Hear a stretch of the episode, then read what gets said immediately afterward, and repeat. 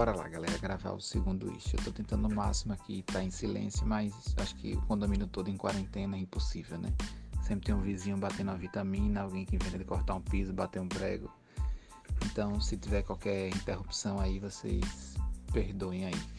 O segundo eixo seria é, estruturas coercitivas para poder regular e enfrentar o crime organizado. É claro que a gente sempre deseja que o crime ou qualquer outra forma de violência seja combatida com o mínimo de violência e letalidade possível. Mas algum tipo de controle, algum tipo de violência, algum tipo de letalidade em maior ou em menor intensidade, ela é inevitável para que a gente possa combater violência, né? Criminalidade, melhor dizendo. Então vamos lá para algumas propostas ligadas a, a, a, esse, eixo. Né? Primeiro seria ter um, um, um órgão de inteligência sobre o crime organizado. Olha, como qualquer coisa na vida, crime ele também ele muda, ele se adapta. Ele, ele, é, ele é fruto da realidade em que ele se serve também. Então, é, você encontra facilmente hoje gente que vende droga e passa em cartão de crédito, porque esse é um fenômeno da nossa economia, a maquininha de cartão de crédito.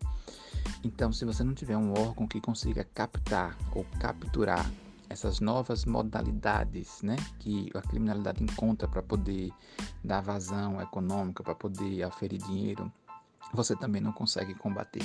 Né? Então você precisa ter um órgão que seja muito ligado. Né? A, a inteligência policial ela nunca foi tão importante, mas não dá para você pensar numa inteligência de uma polícia, né? de uma polícia de um estado. Você tem que pensar isso numa perspectiva é, até mundial, né? porque a gente não está isolado do mundo, então não adianta pensar só a polícia de Sergipe tem inteligência, é preciso o Brasil, enquanto enquanto país pensar em uma inteligência, porque a gente sofre também interferência de criminalidade, de, de formas de, de, de, ações criminosas de outros países também. Então, essa é uma proposta.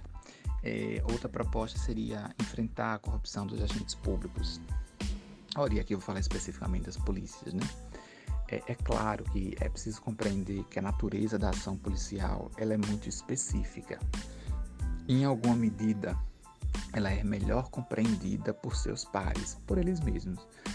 Mas a polícia ela é um bem de todos, ela é paga por todos e ela tem que servir a todos. Então ela não pode funcionar como um poder paralelo. Ela precisa estar sujeita observação e até direcionamento da sociedade. É a sociedade quem deve dizer que polícia ela quer. A polícia ela não pode ser fora de qualquer controle. O cara carrega uma arma na mão, o cara carrega um tanque, né? O cara carrega um fuzil, uma granada. Não tem condições de a gente liberar essa pessoa de nenhum tipo de vigilância social. É preciso sim ele e todos os agentes públicos, mas ele em especial, porque ele tem autorização para matar. Essa autorização ela tem que ser utilizada quando ela for extremamente necessária. É preciso que a gente tenha esse controle maior. E para isso é preciso que a gente enfrente as corrupções né, dentro da, em especial nos órgãos de segurança pública. Para isso, a gente precisa ter boas ouvidorias, é preciso ter corregedoria. E aí, pulo do gato aqui, né? A, a, dica de ouro seria pensar em corregedoria ou em ouvidoria com participação dos civis. Porque ouvidoria em que eu sou somente avaliado, somente orientado e somente vigiado por meus pares, você sabe que, como toda e qualquer profissão, a gente tende ao corporativismo, aquela proteção interna. Mas no caso da polícia, a gente precisa ter um controle né, maior. Então, é preciso pensar nisso também. E tem aqueles que, que acabam dando, dando realmente bandeira para o crime, acabam sendo coniventes e tal. Então, é preciso que a gente tenha esses espaços também para denunciar quando isso acontecer.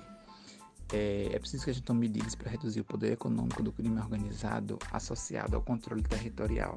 Então, é preciso que a gente tenha um controle de como é que o dinheiro do tráfico está circulando naquele território, está servindo para comprar o quê, quais são os bens que eles estão utilizando, até para que a gente possa depois rastrear, aliás, após o rastreio, inclusive fazer a contenção, né, fazer o repatriamento, fazer a gente possa confiscar isso daí.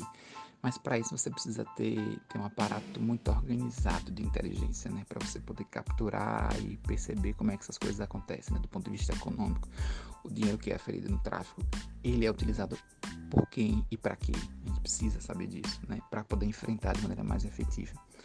É preciso enfrentar Aliás, é preciso enfraquecer o poder político do crime organizado, porque a gente sabe que eles têm uma. Principalmente um PCC, essas facções mais organizadas, eles acabam exercendo um poder político na área de atuação deles, um poder político com relação, inclusive, à política institucional, elegendo vereadores, deputados e também né, tendo essa relação com os agentes públicos e tal. Então, para isso é preciso primeiro conhecer, olha o papel aí importante da inteligência, saber onde isso está acontecendo, com quem isso está acontecendo, e aí você vai lá e quebra. Né? Então, vê que a, ideia de inteligência aqui, ela talvez seja o aparato coercitivo mais importante. Então, é, a gente costuma pensar muito em ações policiais de enfrentamento, de ir lá, de fazer, executar, descer do carro, dar, dar fuzil, dar revólver, é, enfim, de ir lá e fazer. Mas não adianta fazer isso sem você, sem você ter a prévia orientação do que fazer, onde é que vai ressuscitar, onde é que vai surtir melhor efeito para que você faça. E o último, a última proposta dentro desse eixo seria a reformulação do marco legal da segurança privada no Brasil. Né? É preciso que a gente também pense isso, a tal de segurança patrimonial, aquelas empresas de segurança, né? para que elas também entendam que elas precisam fazer parte desse circuito, mas que elas têm um limite para isso. Né? É, quando acontece um roubo, eu sei que é, o cara tem o direito de preservar o seu patrimônio, mas é preciso a gente deixar muito bem orientado até que ponto a segurança privada tem que ir. E é preciso também orientar muito bem até que ponto eles podem contribuir com a segurança pública. Né? Você imagina a quantidade de informação, de percepção, de coisas que eles, eles não conseguem perceber, visualizar, né? ter acesso, ouvir.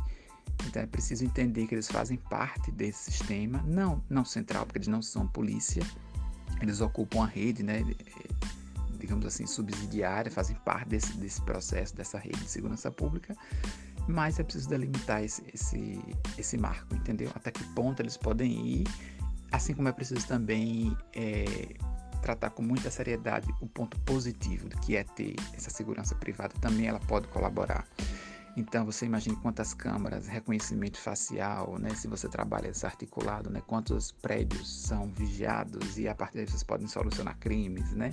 Parte do cruzamento de dados e tal, né?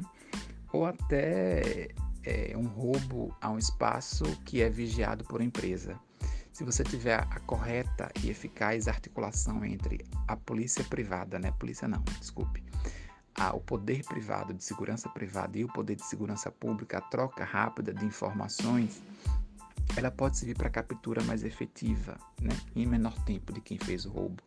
Então é preciso que a gente entenda que não são coisas antagônicas, cada um tem a sua função. Agora é preciso delimitar muito bem essa função. Pronto, aí a gente encerra aqui é, essa segunda temática. Vamos lá para a terceira agora.